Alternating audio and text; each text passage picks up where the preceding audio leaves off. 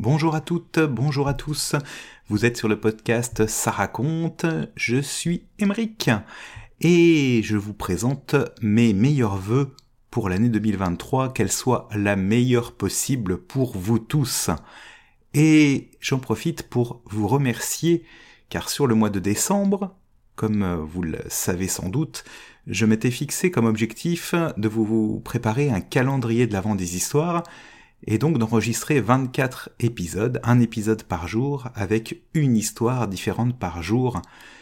Eh bien, il y a eu 500 écoutes de ces épisodes. Vous avez été très nombreux à m'écouter et ça me fait super plaisir. Je ne m'attendais pas à arriver aussi haut dans les statistiques, si on peut appeler ça de, statistiques, mais euh, pour moi c'est vraiment quelque chose qui m'a vraiment fait chaud au cœur. Donc encore une fois, merci à tous et à toutes. Alors si vous êtes là avec moi, c'est sûrement euh, pour encore écouter une histoire. Alors, aujourd'hui, je me suis dit, vu que le nouvel an chinois arrive le 23 janvier, eh bien si j'allais vous raconter l'histoire du nouvel an chinois. En Chine, chaque année, entre la mi-janvier et la mi-février, au changement de la lune, les Chinois inscrivent des vœux sur des papiers de couleur rouge et les placent tout autour de la porte d'entrée de leur maison. Puis, à l'aube, chacun fait exploser des pétards dans tous les recoins du pays. C'est la grande fête du Nouvel An et c'est euh, la plus importante du calendrier chinois. Et donc l'histoire qui va suivre raconte pourquoi les Chinois fêtent ainsi le passage à la nouvelle année, c'est l'histoire du Nouvel An chinois qui vous est proposée par le Petit Palais de Paris.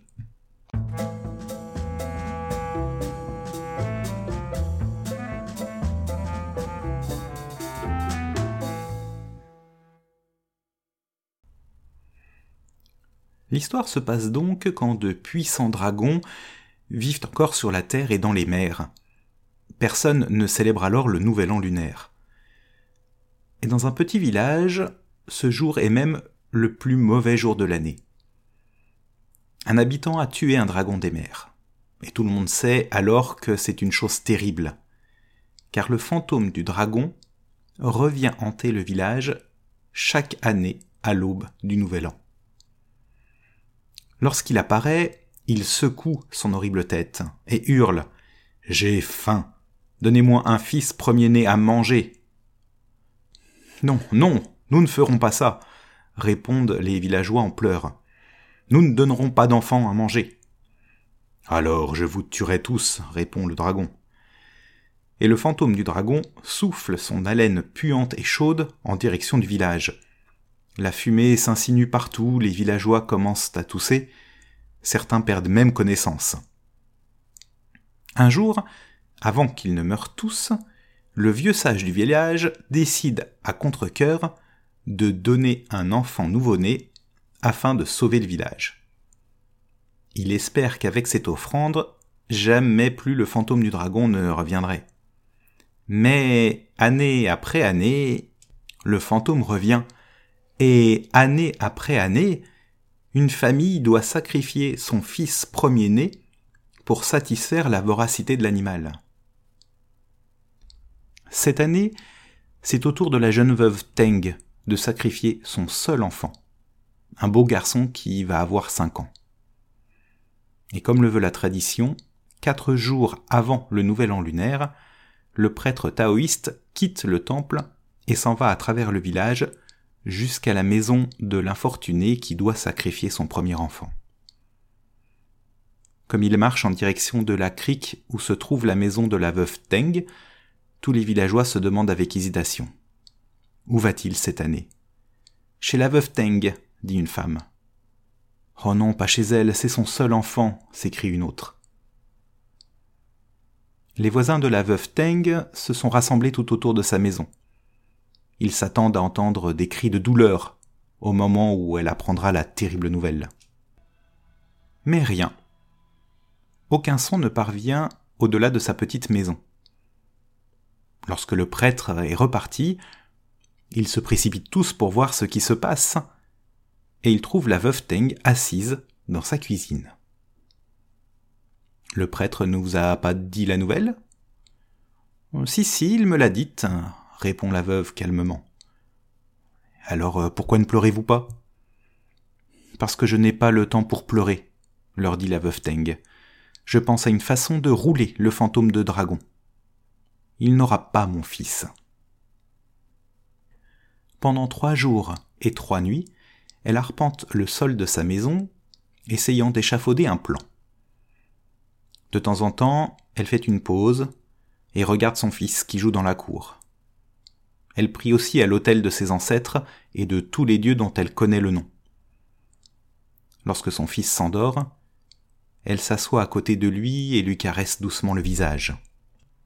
Elle va même consulter la diseuse de bonne aventure et les prêtres. Mais aucun ne sait quoi faire, et la situation semble désespérée.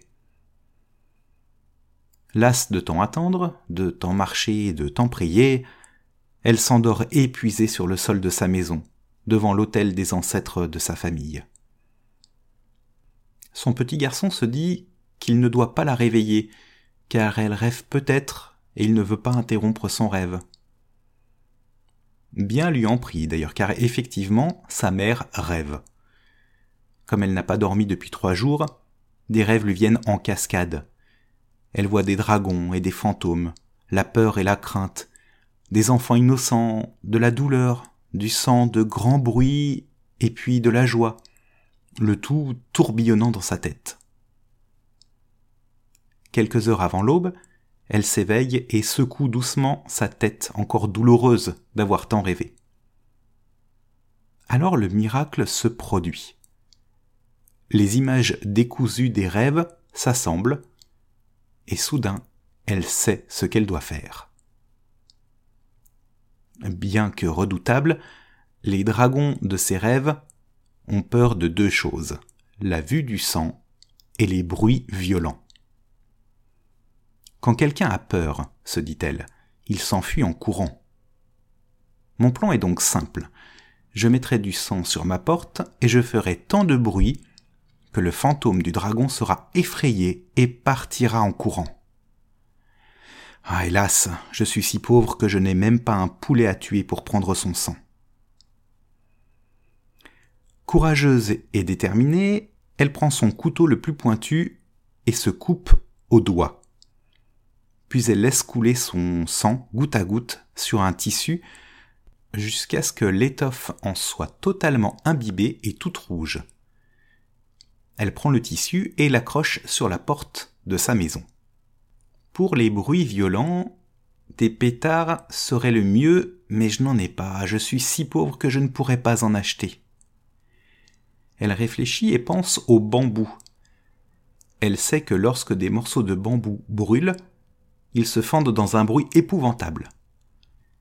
Elle prend son couteau pointu et s'en va dans le froid afin d'aller couper une douzaine de grands morceaux de bambou. De retour, elle les place en pyramide devant sa porte, juste au-dessous du tissu rouge de sang. Ainsi disposés, ils brûleront rapidement et éclateront tous à la fois. Mais quand devrais-je allumer le feu? se dit-elle.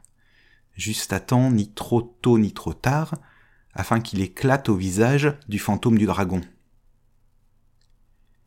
À la nuit tombée, elle allume une petite lanterne et s'accroupit dans l'embrasure de la porte attendant l'aube et la venue du fantôme de dragon. Elle attend, elle attend. Elle attend tellement qu'il lui semble que le soleil se soit figé au-dessous de l'horizon et que le jour ne se lève jamais.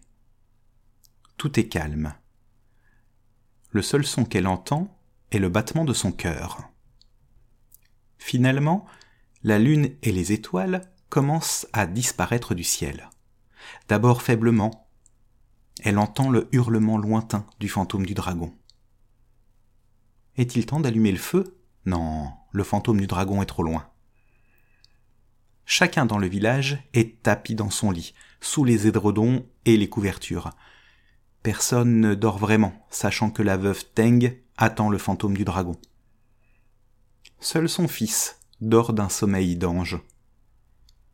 Tout à coup, un hurlement. le fantôme du dragon doit être en bas du village. Elle sent la terre trembler sous le poids des pas du fantôme du dragon. Il avance en direction de sa petite maison. Il descend à présent sa ruelle. Il s'approche. Arrivé devant la maison de la veuve Teng, le fantôme du dragon s'arrête net. Il est immense et terrifiant. Sa gueule béante laisse entrevoir des dents aiguisées comme des couteaux. Ses yeux énormes et globuleux sont plus noirs que l'abîme. La veuve Teng retient son souffle. Tout à coup, voyant le linge rouge de sang, l'horrible bête se met à hurler si fort que tout le village tremble. C'est à ce moment que la veuve Teng jette sa lanterne sur les bambous, qui s'embrasent aussitôt et se mettent à éclater dans un fracas épouvantable. Dans un dernier hurlement, le fantôme du dragon s'enfuit en courant à travers le village. La queue basse et les pattes sur les oreilles pour ne pas entendre le bruit des bambous qui éclatent, et il disparaît piteusement dans le lointain. Les gens du village accourent auprès de la veuve Teng, qui tient son petit dans ses bras. Les cloches du temple se mettent à sonner, et de tous les côtés, les gongs célèbrent ce grand jour, tandis que les pétards font éclater la joie. Depuis ce jour, chaque année, dans chaque village, on accroche des papiers rouges couverts de vœux autour des portes et on allume des pétards bruyants à l'aube. On s'amuse même à fabriquer des dragons de papier que l'on promène à travers les rues au bout de perches en bois. Et depuis lors, on n'a jamais plus revu le fantôme du dragon.